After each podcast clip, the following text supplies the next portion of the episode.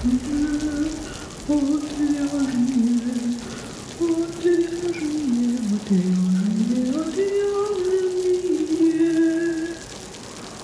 шоу «Отвяжные». Привет, в эфире «Отвяжные» подкаст о вязании. Этот подкаст является частью проекта «Не без дела» о творческих людях, создающих крутые штуки своими руками. Я Марина. Я Аня. И Аня режиссер, сценарист и автор подкаста ArtCoin. Это как раз подкаст о том, как э, брать деньги за свое творчество. И мы будем как раз говорить практически об этом, а точнее об обесценивании нами своего творчества. И немножко затронем текущую ситуацию. И я понимаю, что как бы многим может показаться наши рассуждения и наши страхи совсем э, неактуальными и несравнимыми с вашими страхами сейчас, если вы находитесь э, в другом месте. Поэтому, если не готовы слушать на такую отвлеченную тему, то, ребят, сразу выключаем. Вот, не хочу никого задеть, но нам тоже надо как-то выбираться. И, ребят, если вы готовы сейчас э, поддержать подкаст, то ему это очень нужно. Последние несколько недель мы совсем не продвигали способы поддержки, но нам нужно тоже как-то выживать, поэтому если у вас есть возможность, пожалуйста, заходите на сайт, жмите подходящие вам кнопки, можете купить открытки, описание, если это актуально. Я буду очень вам благодарна. Все, переходим. Аня, расскажи, пожалуйста, с какими вообще способами обесценивания от людей ты сталкивалась со своей стороны? Ну, во-первых, я э, родилась в то время, я, мне уже достаточно много лет, когда все считали, наши родители, что нужно получить нормальную профессию, а потом заниматься черти чем. Моя мама мне так все время говорила, она очень настаивала, чтобы я доучилась и получила диплом юриста, потому что я в тот момент уже работала на телевидении, и ей казалось, что это все неправильно, нестабильно, и вот, а вот эта профессия, говорила мама, тебя будет кормить всегда. Вот. А это как бы первое. А дальше, собственно, видимо, она так долго в меня это вкладывала, что мне всегда казалось, что просить денег за что-то творческое, это, ну, типа нонсенс и ненормально. И я, собственно, ну вот, достаточно долгое время, наверное, до того момента, когда начала это прорабатывать с психологом в том числе, а, не, не могла этого делать, и если меня там просили что-то сделать, я не знаю, снять как режиссера или написать текст, но мне же как бы не сложно. Плюс я же получаю от этого удовольствие, и я это делала просто так. Вот, мне кажется, что, ну, то есть мы сами в итоге это обесцениваем. Мне кажется, это происходит из-за того, у меня в одном из выпусков э, была коуч, которая занимается как раз э, вот этими вот вопросами оценки собственного творчества и, и всеми этими вопросами. И она говорит очень классную вещь, мне кажется, этот взгляд очень похож на правду, что у нас э, всех, кто работает хоть какое-то время на наемной работе, а, наемным трудом занимается, очень классно укладывается в голове правило, что типа ты какое-то количество часов поработал, помучился, и тебе их оплатили. Такой обмен. А, с работодателем происходит, твоего сил, времени, не знаю, чего-то, да, и что ты делаешь не то, что бы тебе хотелось, и за это тебе платят деньги.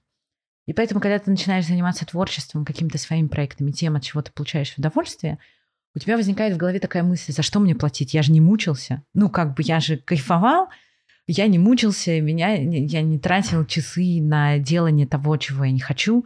Поэтому, типа, почему мне должны платить деньги за это? И вот, мне кажется, пока мы это убеждение в своей голове не прорабатываем, у нас возникает вечно внутренний диссонанс.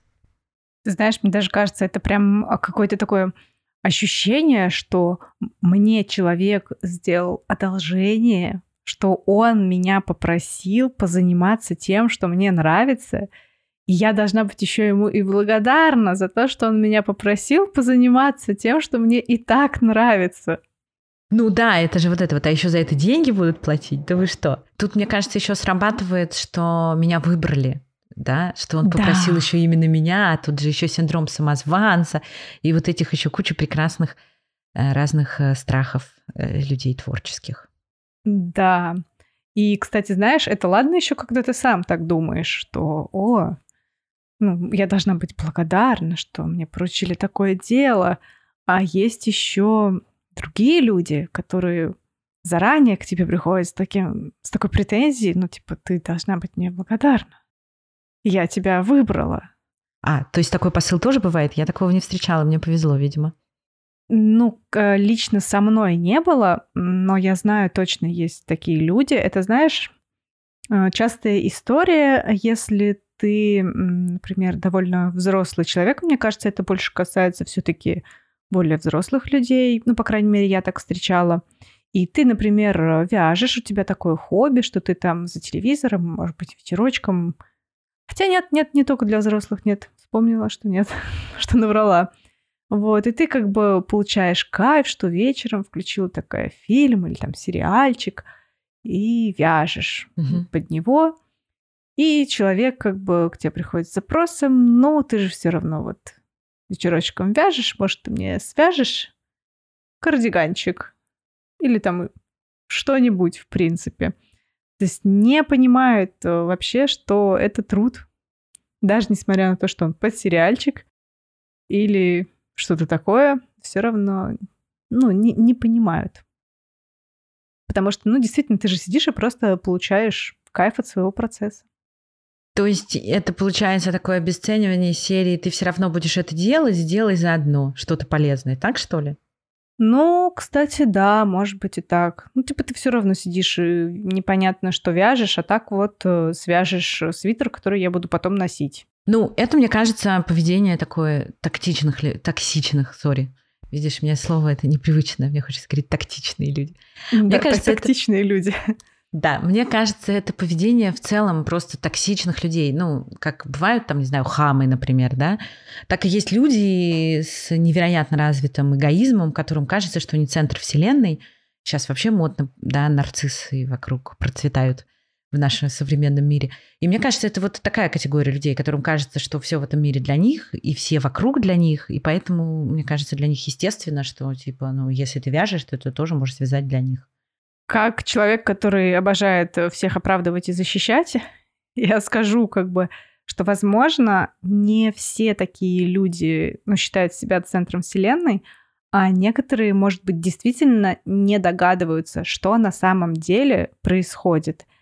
И они действительно считают, что как бы, ну, ничего сложного не происходит. Ну, ты там сидишь, что-то ручками ковыряешь, и раз-раз, и все готово.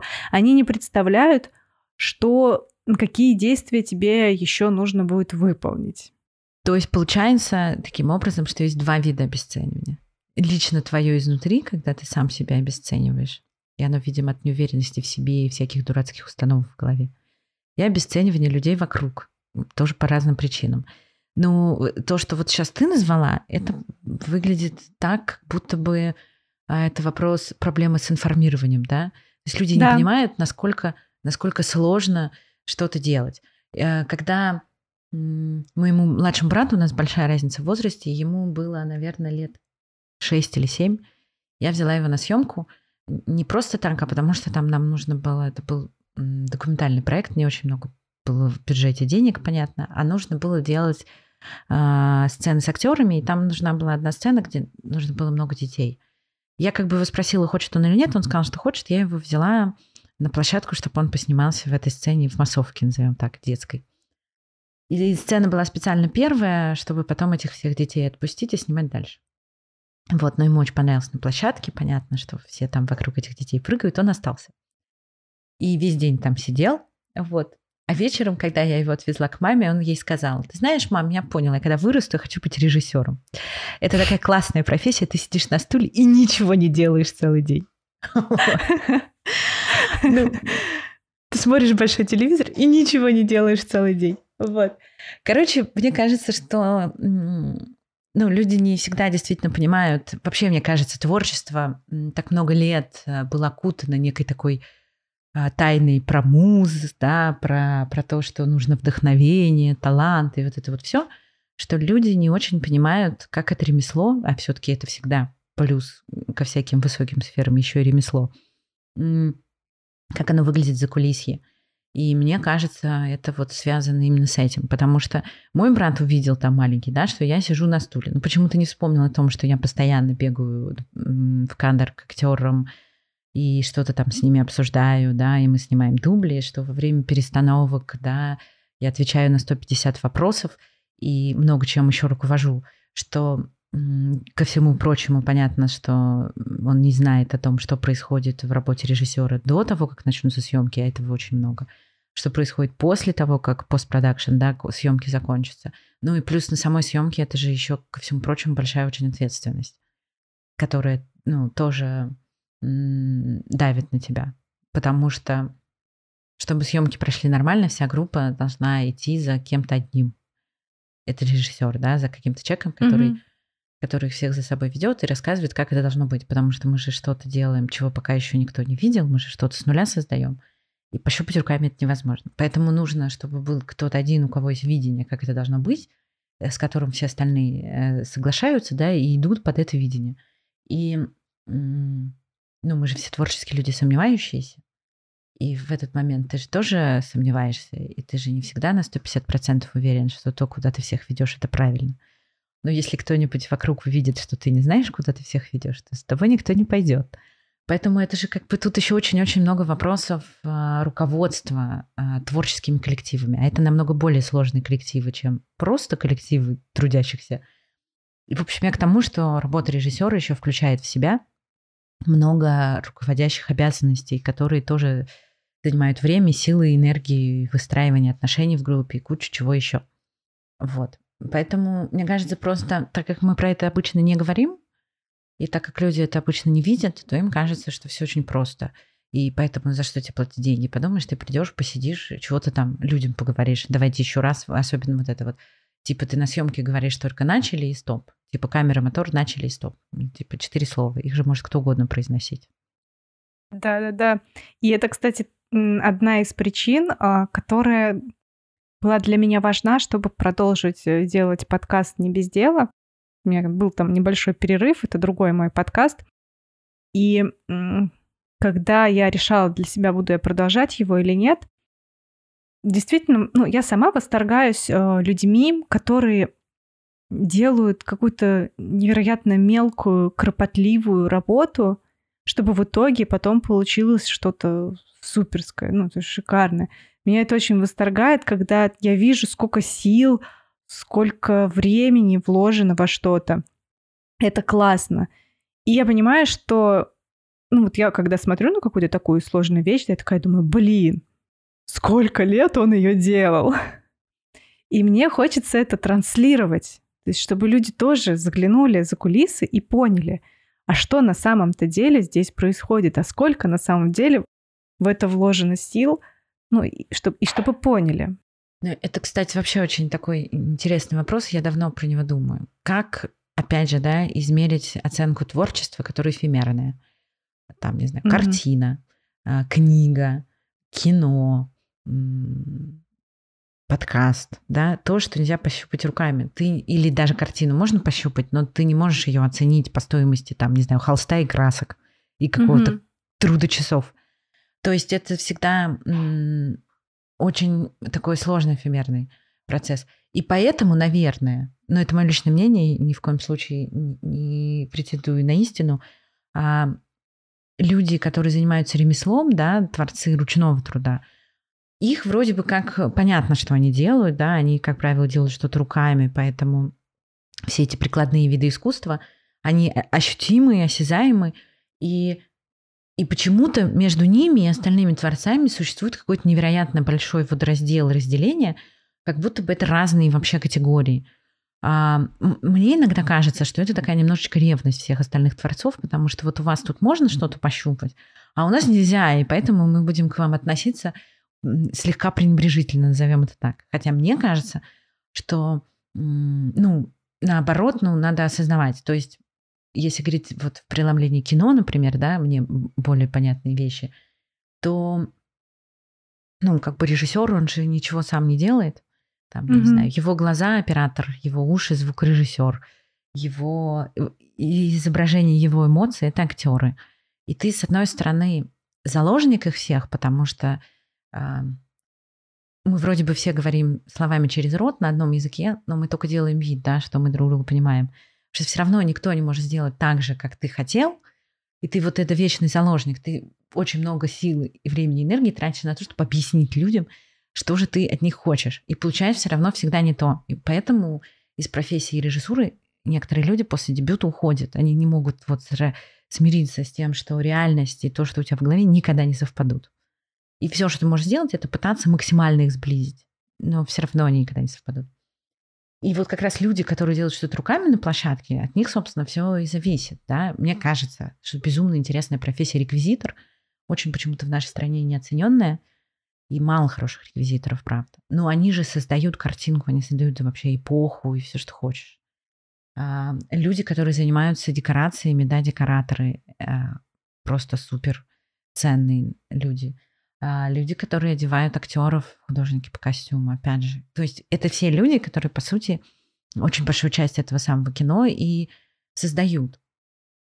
И, наверное, мне кажется, что я еще одна из причин, почему я так сильно люблю кино, потому что там люди с самого начала так как-то повелось, когда-то договорились, что мы все тут специалисты, каждый в разном. И каждый человек отвечает за что-то свое, и он в этом главный. То есть художник-постановщик главный за то, какая будет картинка.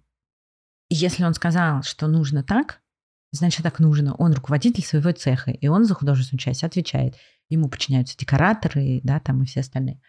Если художник по костюму вот в такую юбку, там, да, э, не знаю, делал актрису, значит, так тоже нужно, потому что, не знаю, он главный по одежде, он разбирается в типах фигуры, образах, что как сидит. То есть я объясняю ему художественно, что я хочу от этого получить, а он знает, как это сделать. То же самое художник по гриму.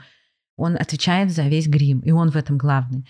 То есть он добивается нужных нам результатов там, не знаю, оператор, а, постановщик, он главный потому, как мы это снимаем. Художник по свету главный и единственный, лучше всех, не единственный, но лучше всех на площадке разбирается в световых приборах, схемах света и так далее.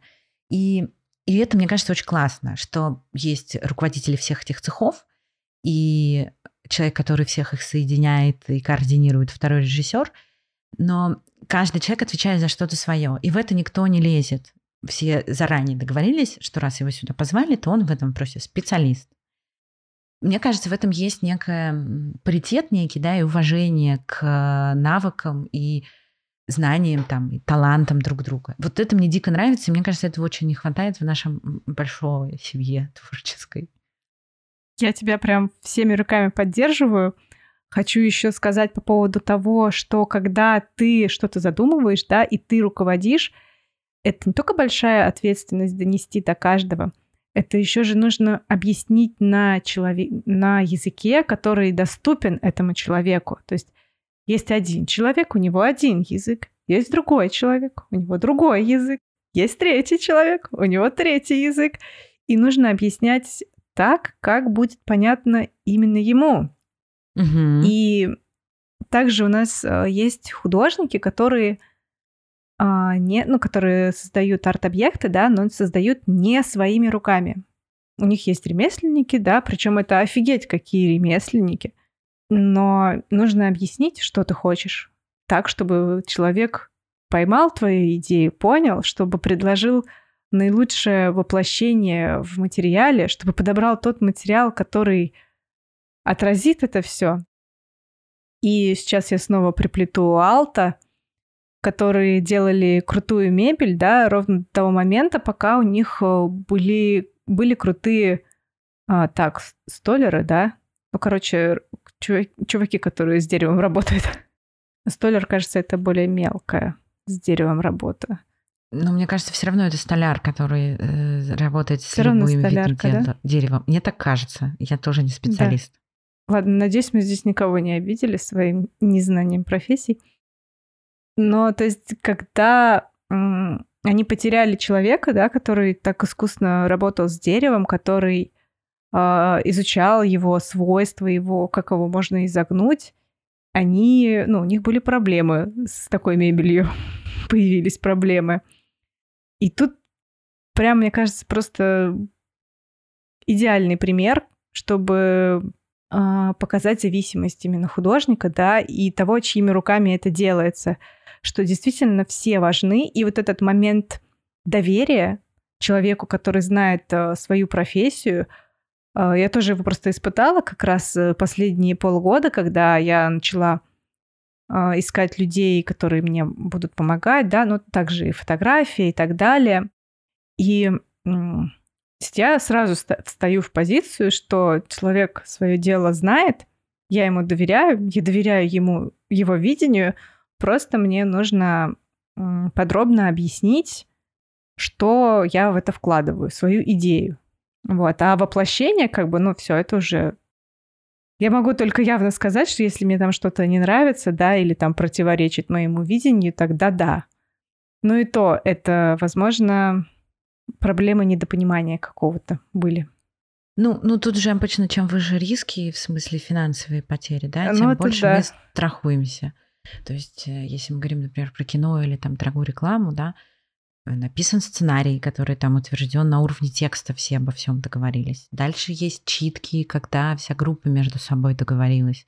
Читки в смысле цехов, глав с режиссером и продюсером где мы договариваемся на уровне текста, что, как и что мы хотим, прям по каждой сцене. Дальше есть читки с актерами, где мы на уровне драматургии, как мы это изображаем, какие эмоции вкладываем, договариваемся все, да, режиссеры, все актеры. Дальше, дальше есть раскадровки, когда оператор, художник и режиссер между собой договариваются, как будет выглядеть каждый кадр конкретной сцены – а, чем его надо наполнить, там все объекты, да, и так далее. И, соответственно, если мы весь подготовительный этот этап длинный правильно прошли, все обо всем договорились, то дальше, ну, если что-то пойдет не так, это уже какие-то косяки конкретные, потому что все уже совершенно точно теперь на уровне текстов и на уровне картинок понимают, как это будет выглядеть. Вот. Плюс э, у актеров, понятно, пробы, и пробы не только на утверждение, но после, если проект большой, всегда еще проводятся пробы грима и костюма. Потому что дальше тоже некогда будет этим всерьез заниматься, дальше начинается производство. И обо всем надо договориться до. Я вообще за то, чтобы максимально обо всем договариваться до.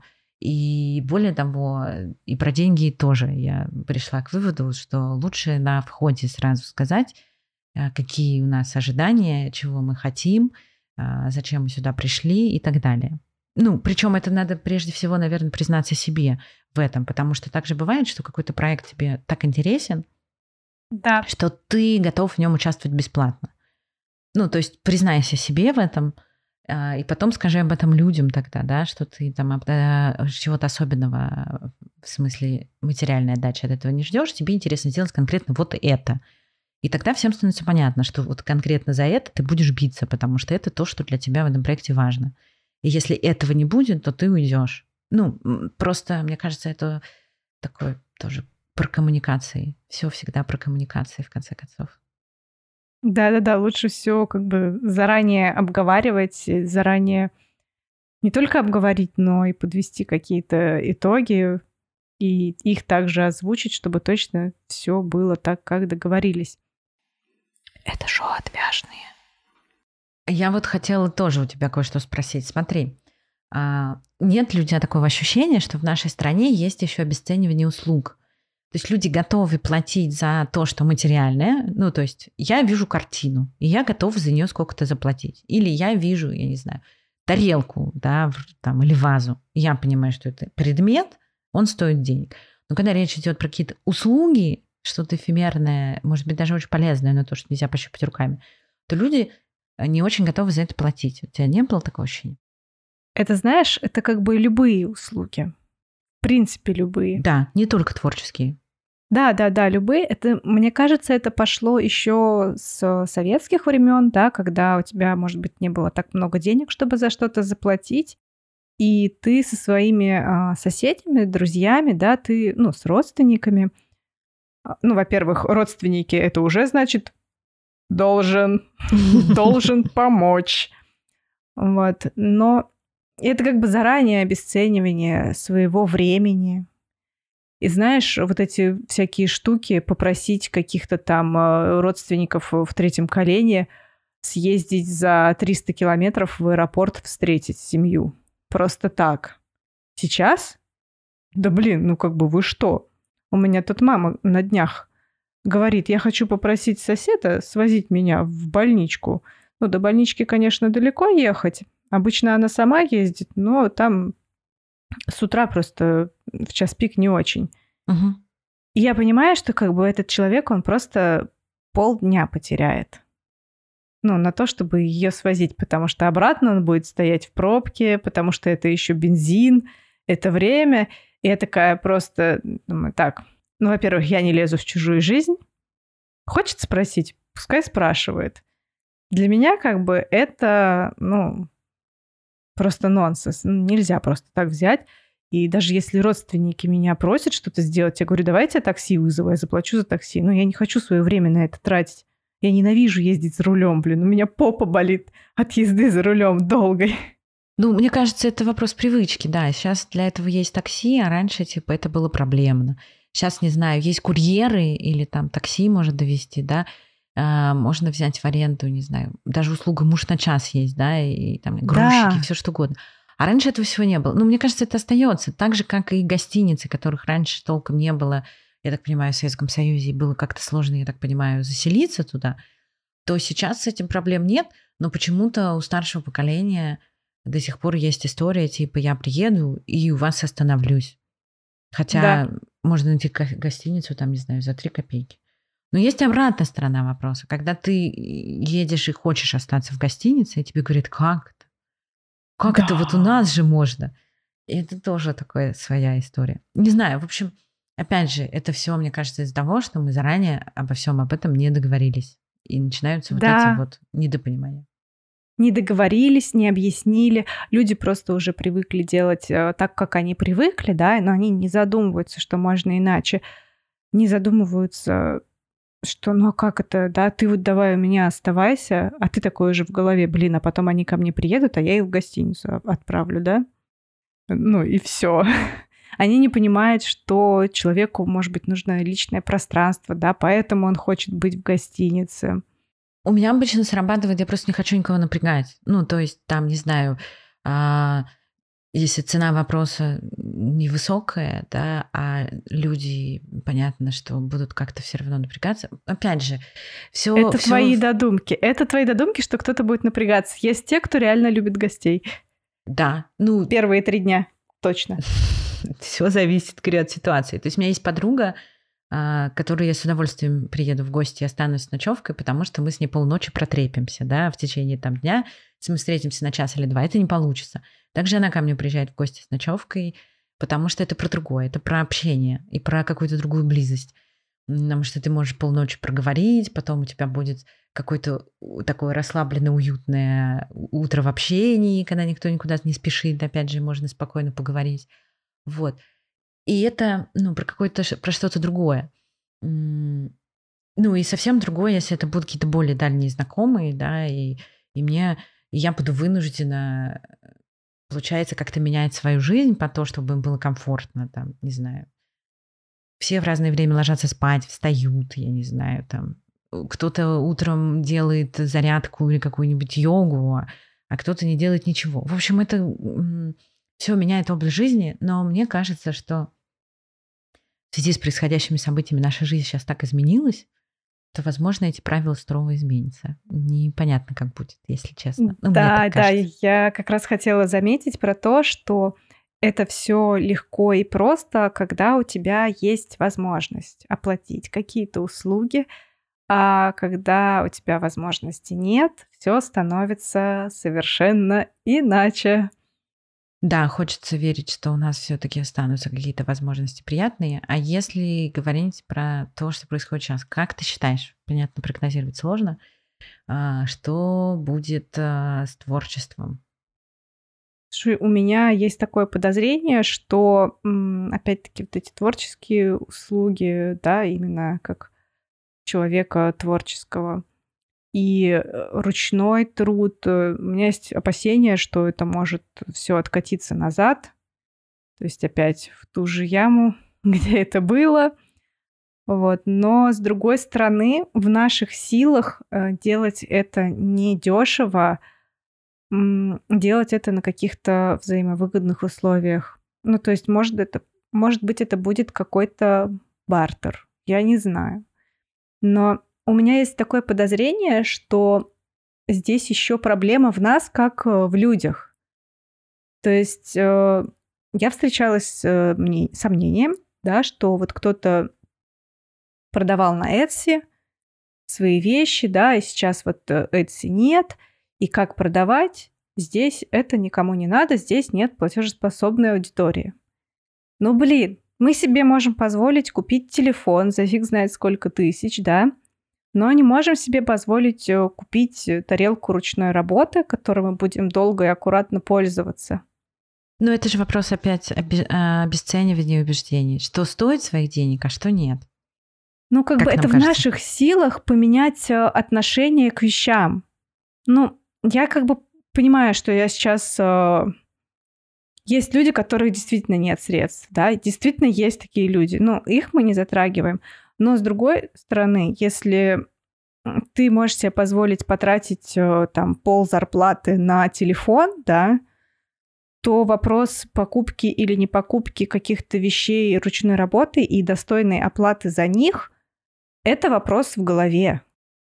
Тут еще знаешь, что включается? Мы превратились в общество потребителей очень сильно. Да, да. Вот это вот ускоренных историй. То есть если если ты покупаешь одну, допустим, дорогую юбку или свитер, а, он дорогой, он качественный, он не превратится в черти что там через пять стирок, и ты тогда, соответственно, можешь относить много лет, а, и оно тогда вроде бы как стоит своих денег. А сейчас очень многие привыкли к этому так называемому масс-маркету, да, где все стоит очень дешево, очень быстро приходит в негодность, но зато там коллекции, и я где-то читала и пришла в состояние шока, что в Заре и в H&M я не знала, в год 16 коллекций. Ого. Ты можешь себе представить, какое количество э, обновлений там идет? То есть Но вот нам это, это вот... уже не актуально. Ну, я просто к тому, что привычка, мне кажется, вот это появилась, да, ощущение того, что ты типа в следующем месяце пойдешь купишь новое, поэтому ты не хочешь за это платить дорого. Наверное, это связано с этим. Но это, опять же, вопрос э, минимализма, да, что лучше несколько хороших вещей, чем миллион плохих. Это вопрос экологичного, опять же, потребления, это вопрос осознанности. А, мне очень хочется верить, что мы в эту сторону меняемся, и, и все ну, из-за этого не полетит в тартарары. Ну, вот если говорить, например, про видеоконтент, опять же, сейчас, к сожалению, уходит очень много площадок, там тот же Netflix, да, уходит. А, многие компании объявили, что не будут премьер кино у нас. И в связи с этим якобы а, вернули к жизни рутрекер. Ну вот как mm. бы я сильно против, потому что подожди, меня... Подожди, я тебя перебью. Рутрекер? Да. Якобы... Пиратский... Да, да. Официально вернули? Да, якобы его разблокировали и предложили относиться к авторскому праву тех, кто за границей, а, как бы лояльно. То есть у нас внутри смешно. нарушать нельзя, а там можно. Но так же не работает. Здесь берите, а там нет. Это значит, что я очень давно платила за все просмотры и не смотрела бесплатно. Это моя принципиальная позиция, потому что, ну, мне кажется, нельзя а, работать в кино и самому нарушать эти правила. Это моя позиция. Когда все вокруг говорили, ты с ума сошла, можно вот бесплатно посмотреть. Но постепенно а, сознание людей, слава богу, менялось, и авторское да. право стало соблюдаться. И это, мне кажется, были офигенно классные движения вперед в этом вопросе. Но сейчас, вот лично мне очень страшно, что мы сейчас э, откатимся обратно и снова будут все нарушать авторское право. А это же все взаимосвязано. Ну, то есть если кто-то смотрит кино бесплатно, это значит, что все люди, которые его делали, а, не получат а, денег. И это не значит, что не получат денег продюсер, да, не получит прибыли. Нет. Это значит, что у продюсера не будет достаточно денег. Это значит, что у продюсера не будет достаточного бюджета, чтобы делать это, во-первых, кино качественным, да, он будет делать дешевое в смысле производства. Плюс у него не будет достаточно денег, чтобы платить людям, которые там работают, а, достойную зарплату. Следующий виток, следующие фильмы, значит, будут более худшего качества, то есть будет не рост индустрии, а падение.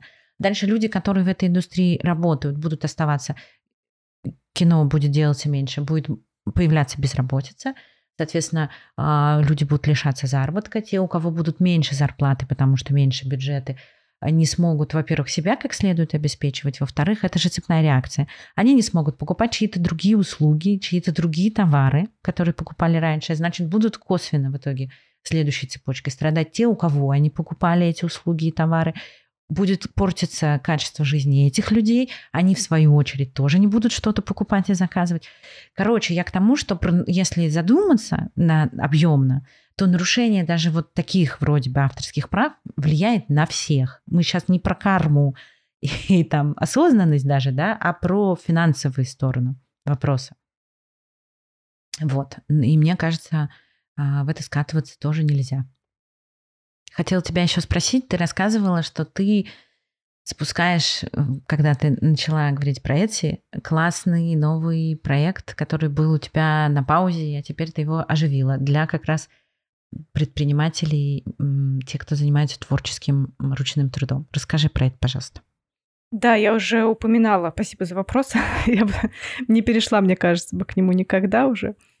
А у нас есть сейчас а, все-таки хорошая такая основа уже, она заложена, да, что все-таки нужно ценить э, чужую, чужую работу, чужое творчество, нужно за это платить. И сейчас, когда ты остаешься с уменьшенным доходом, да, с уменьшенными средствами к существованию, тут, э, возможно, вопрос твоего личного комфорта. То есть, возможно, стоит э, пересмотреть э, именно свое отношение к некоторым вещам. Может быть, придется тебе отказаться от каких-то вещей, да, но заплатить за другие. Ну, мы сейчас не говорим о ситуации, когда у тебя реально денег нет, и ты, ты как бы борешься за выживание. Нет, об этом мы не говорим. Так, но такие люди не все. Есть э, те, которые еще не на самом дне.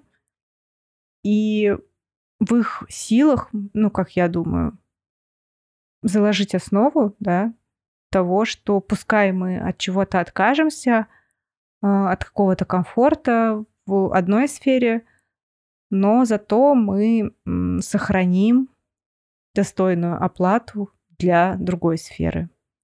Может быть, мы будем смотреть э, меньше фильмов, да, меньше, потому что на каком-то сервисе они есть, на каком-то их нет но мы, те, которые мы будем смотреть, они хотя бы будут оплачены, так сказать. И к проекту. Я уже упоминала, это проект «Не без дела», он о творческих людях изначально. А, это были интервью с творческими людьми, и я их заморозила, потому что мне просто не было времени, чтобы вести несколько проектов одновременно. А сейчас а, мне предложили Лена Котикова, для тех, кто знает и вяжет, вы наверняка про нее слышали. А, она получила запрос от своей аудитории, которые потеряли свои магазины на Etsy, что, что же делать дальше, да? Ну и люди оказались потеряны. У многих основной доход был именно с Etsy, продажи описаний по вязанию, продажи каких-то мелких штук, и они сейчас просто потерялись. И куда им двигаться дальше, непонятно. И первый мой посыл, ну, то есть Лена подкинула мне идею, как бы пнула меня такая под затыльник, давай, я тебя буду поддерживать, продвигать, давай действуй. Вот, естественно, меня сразу же это зацепило. Я всегда как бы э, топила за то, чтобы не обесценивать свой труд, за то, чтобы классные творческие ребята развивались, да, чтобы о них кто-то узнал. И это прям целиком и полностью вписалось в то, что я вижу, ну, в то, что я чувствую.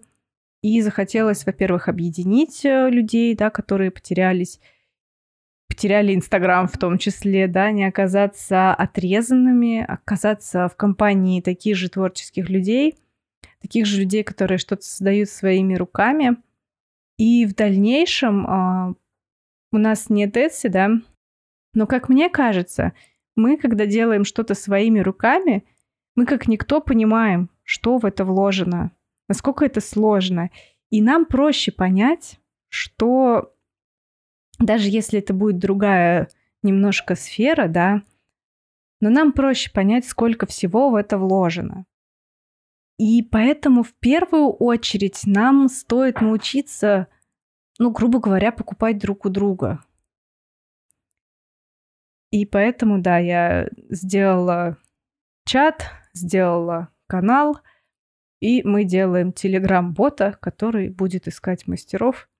Вот. Не знаю, насколько это нужная затея насчет телеграм-бота, но мы начнем с него, потому что делать еще один сайт типа ярмарки мастеров э, в этом нет смысла. Нужно что-то более интересное, более доступное.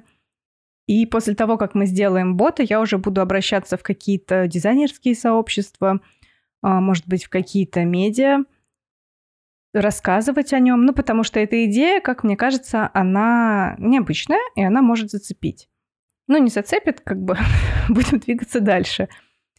Ну и также других блогеров тоже просить э, рассказать о ней. Я уже проделывала эту штуку с отвяжными. Это работает.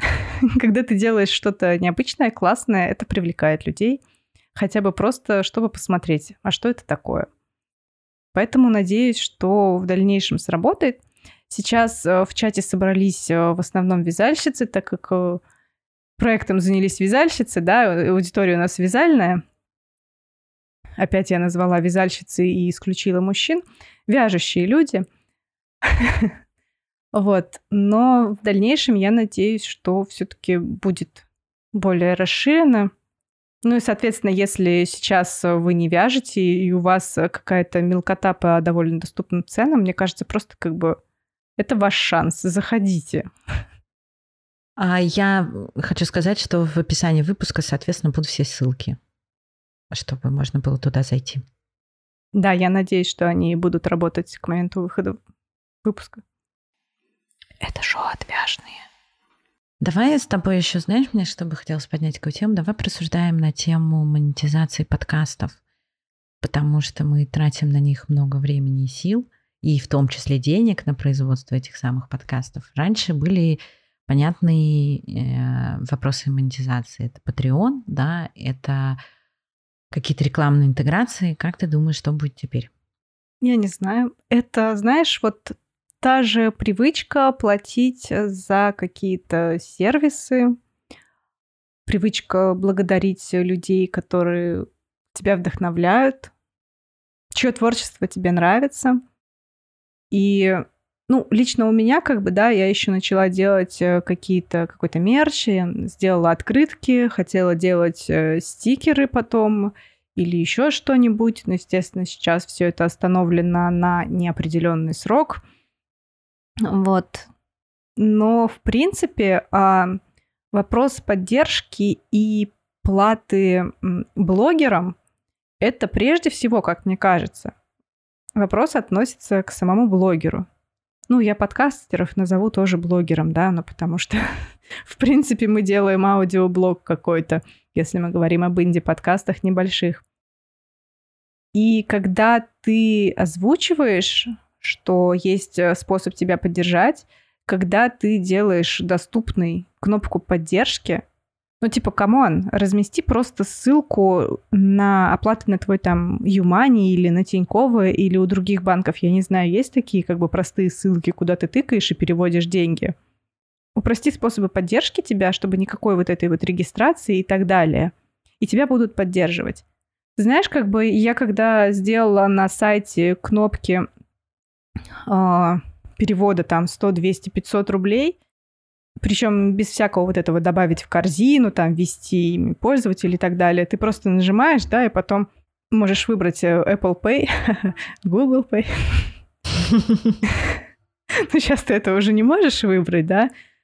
А, но придется ввести номер карты, конечно. Но сразу стало проще. Ну, максимально упростить человеку вход как бы в поддержку тебя. Или объясни, что на YouTube, когда вы просматриваете рекламу, мне за это, да, хорошо. Вот, и посмотрите, пожалуйста, рекламу, если вам не сложно, которую сейчас отключили, ну ладно. Вот, вот о чем и речь. Все отключили и все отменили. Но все равно остались, ну, от, отключили Patreon, остались донаты ВКонтакте. У меня давным-давно они прикручены в обеих моих группах. И для подкаста про вязание, и для подкаста «Не без дела». А, в подкасте про вязание там даже есть люди, и они туда добавляются, когда, ну, если я об этом рассказываю, что это можно делать, они это делают. Ну, не, не так сложно, поэтому первую очередь ответственность все-таки на нас самих объяснить, почему это важно, а, насколько трудоемко производство контента, ну, и не думать о том, что ты попрошайничаешь, а просто как бы рассказать, ну, кому, ребят, я делаю работу. Если у меня не будет денег, да, я пойду на нормальную работу, зарабатывать деньги, а эту работу я делать не буду. Если вы хотите видеть результаты моей работы, ну, давайте все вместе скинемся. Ну, как-то так. Крутой посыл, мне очень нравится. Послушав тебя, я, пожалуй, попробую сделать прямые ссылки и что-нибудь сделать с ВК-донатами тоже. Не забывай а, рассказывать о прямых ссылках, кстати. Да. В общем, если вы нас сейчас слушаете, то, пожалуйста, не забывайте про то, что Марины они уже есть, а я вот их к выходу тоже постараюсь организовать. И я хочу сказать, что в прошлый раз, когда мы записали выпуск э, с Леной Котиковой, это там, я не знаю, пять, может быть, выпусков уже назад или больше, э, как раз-таки тоже я озвучила эту идею, она вдохновилась, пошла, прикрутила себе на сайт эти ссылки, и, боже мой, почему-то люди пошли действительно переводить. Ну, то есть у человека даже, когда нет возможности сказать э, спасибо, да, какое-то материальное, а, а тут как бы у него появилась эта легкая возможность, и ты об этом говоришь, ну, и все, классно, вы нашли друг друга. Ты ничего не впариваешь. Тот, кто не хочет переводить, он не будет. Вот. А тот, кто хочет, ну, просто облегчить ему доступ по возможности. Вот. А как... Э, расскажи, что ты сама вообще думаешь?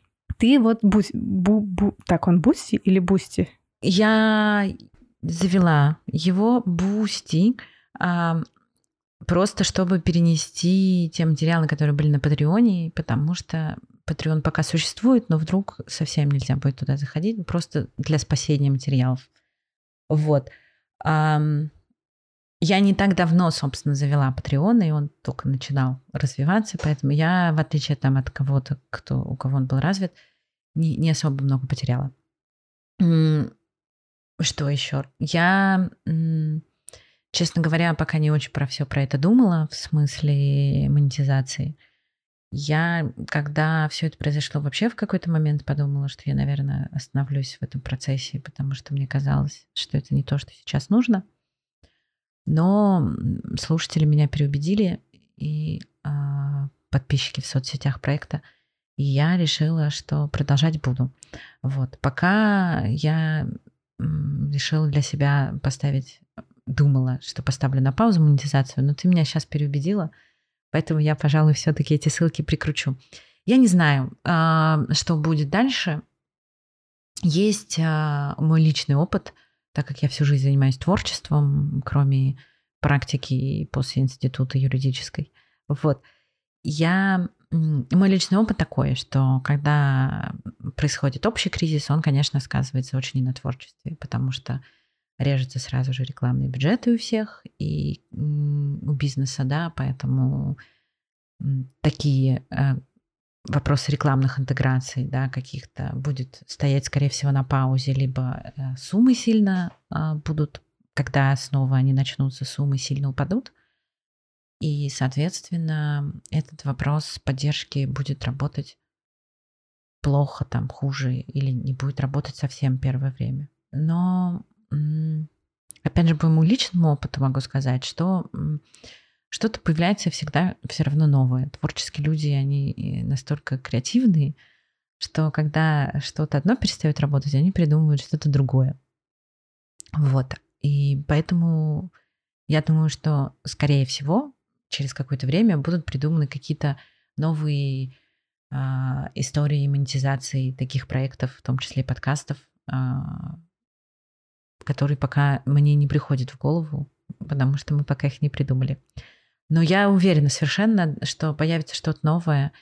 Э, ну, вот, например, уже были э, sales house, так называемые, да, а вот да. из того, что сейчас первое приходит в голову, когда объединялись какие-то небольшие инди-проекты, которые, очевидно, исходя из своих охватов, не могли продать дорогую рекламу какому-то бизнесу, потому что их недостаточно э, количество слушателей для каких-то цифр показателей. Но если этих подкастов объединялось несколько, то цифры становились уже более адекватными. И более того, они были в выигрыше по сравнению с какими-то даже большими подкастами, потому что у них были разные темы, да, то есть если ты покупаешь рекламную интеграцию подкаста, я не знаю, самый модный в нашей стране, пройти, мне кажется, да, то соответствующую аудиторию получаешь.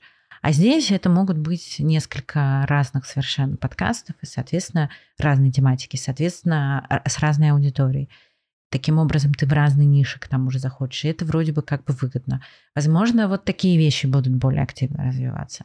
Возможно, наоборот, не будет объединения, останутся эти небольшие инди-подкасты, так как в них реклама будет стоить дешевле, бизнес начнет приходить к ним, а не каким-то да, огромным монстрам.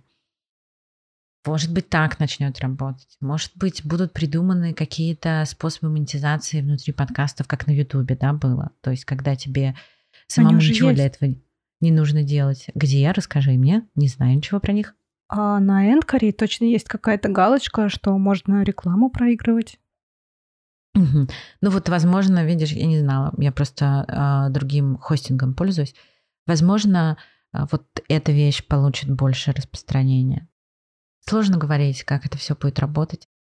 Возможно, будет такой момент, как имиджевые проекты, да, то есть, э, например, на подкастах создатели не будут зарабатывать деньги, но благодаря этим подкастам они будут э, э, продвигать какие-то свои другие проекты, благодаря которым они уже деньги будут зарабатывать а подкасты будут для чего-то другого. Ну, вообще, мне кажется, что в любом случае вот все варианты, которые сейчас приходят мне в голову, они все завязаны на объединении и сообществе. Поэтому да. мне кажется, что самое главное, что нам всем творцам сейчас нужно делать, это объединяться э, в какие-то комьюнити, и это то, что нас всех спасет.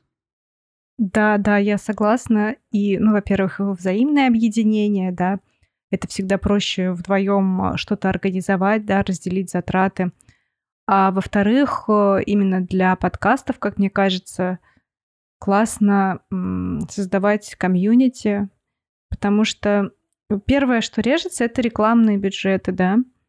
И, соответственно, первое, что режется для человека, это какие-то пожертвования, какие-то, ну, непонятные услуги, да. И когда одно дело, когда ты просто а, посторонний человек, ну, непонятно кто, ты не понимаешь, что это за человек, да, и, ну, тебе не жалко. Ну, типа, вот не буду я больше платить за Netflix, не хочу. Что мне там на этот Netflix? А другое дело, когда ты э, знаешь этого человека, ты знаешь, что он себя представляет не только по голосу из наушников, еще и по текстовым сообщениям в чате. И ты, тебе близкие ценности, этого человека, да, может быть, в чем-то он тебе даже помог, подсказал, и здесь ты уже как будто бы а, немножечко в другую категорию переходишь, ну и в этом, и тут уже как бы человек будет готов тебе как-то помочь. Потому что, ну, я сейчас, например, опасаюсь э, момента, да, получается, три недели я ничего не говорила, ну, старалась не говорить в Инстаграме про какие-то там продажи, да, ну, буквально по минимуму это было. А, получается, буквально несколько переводов было. А, ну, естественно, они никакие, они и до этого это не покрывали мои, мою зарплату, зарплату моего помощника. Мою зарплату это уже что-то смешное. Но сейчас мне придется это возобновлять, потому что я просто боюсь момента, когда я буду не способна оплачивать э, работу другого человека, и получается, я его ну, просто оставлю без работы. Это, ну, это как бы очень плохо. Если такой момент настанет, ну, значит, я буду просто прямо говорить, ребята, либо мы заканчиваем работу, да, потому что я иду на нормальную работу, либо давайте вместе сделаем этот проект, чтобы он жил. Такая какая-то грустная нота получилась. Очень грустная, да. Давай на что-нибудь хорошем, на чем-нибудь закончим.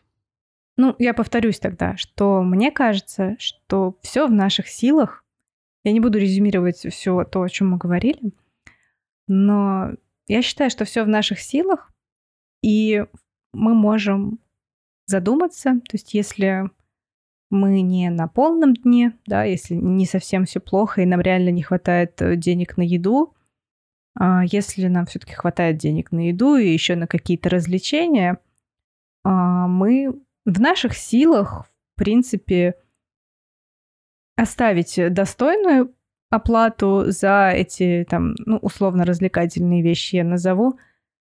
Потому что, например, посуда ручной работы, ну, можно назвать, что она раз... условно-развлекательна. Потому что это как бы не, уже не вещь первой необходимости, это то, что будет радовать твой глаз, и поэтому это уже другая немножко категория. Если мы себе можем позволить что-то подобное – то ну, нам придется просто сократить количество таких вещей, ну хотя бы ради того, чтобы сохранить достойную оплату для других подобных вещей. Такой мой план. То есть, в общем, лучше меньше, но лучше. Ну, типа того, да. Супер. Ты хочешь сказать что-то в завершении? Нет, я немножечко растеряна, если подводить какие-то итоги, не очень понимаю и планирование, да, как это будет. Но я бы согласилась, наверное, все же с тобой про то, что нужно сохранять качество и лучше отказываться от чего-то лишнего. Я вообще в целом стараюсь последние пару лет э, выбирать такую стратегию, отказываясь от лишнего. Я думаю, что просто стоит оставаться людьми, а не потребителями, и все тогда будет классно. Это шоу «Отвяжные». На этом, я думаю, все. Аня, спасибо, что позвала организовать такой выпуск. Изначально это должен был быть выпуск э, только арткоина, но я такая подумала и говорю, а давай я у себя это тоже выпущу. Поэтому у нас будет одинаковый выпуск с разными вступлениями. Спасибо всем, что дослушали до конца. Вы можете поддержать нас у нас на сайте, вы можете поддержать Аню у Ани на сайте. Все ссылки я оставлю. На этом все. Спасибо, что были с нами. И не забывайте вязать, пока слушаете подкаст «Отвяжные».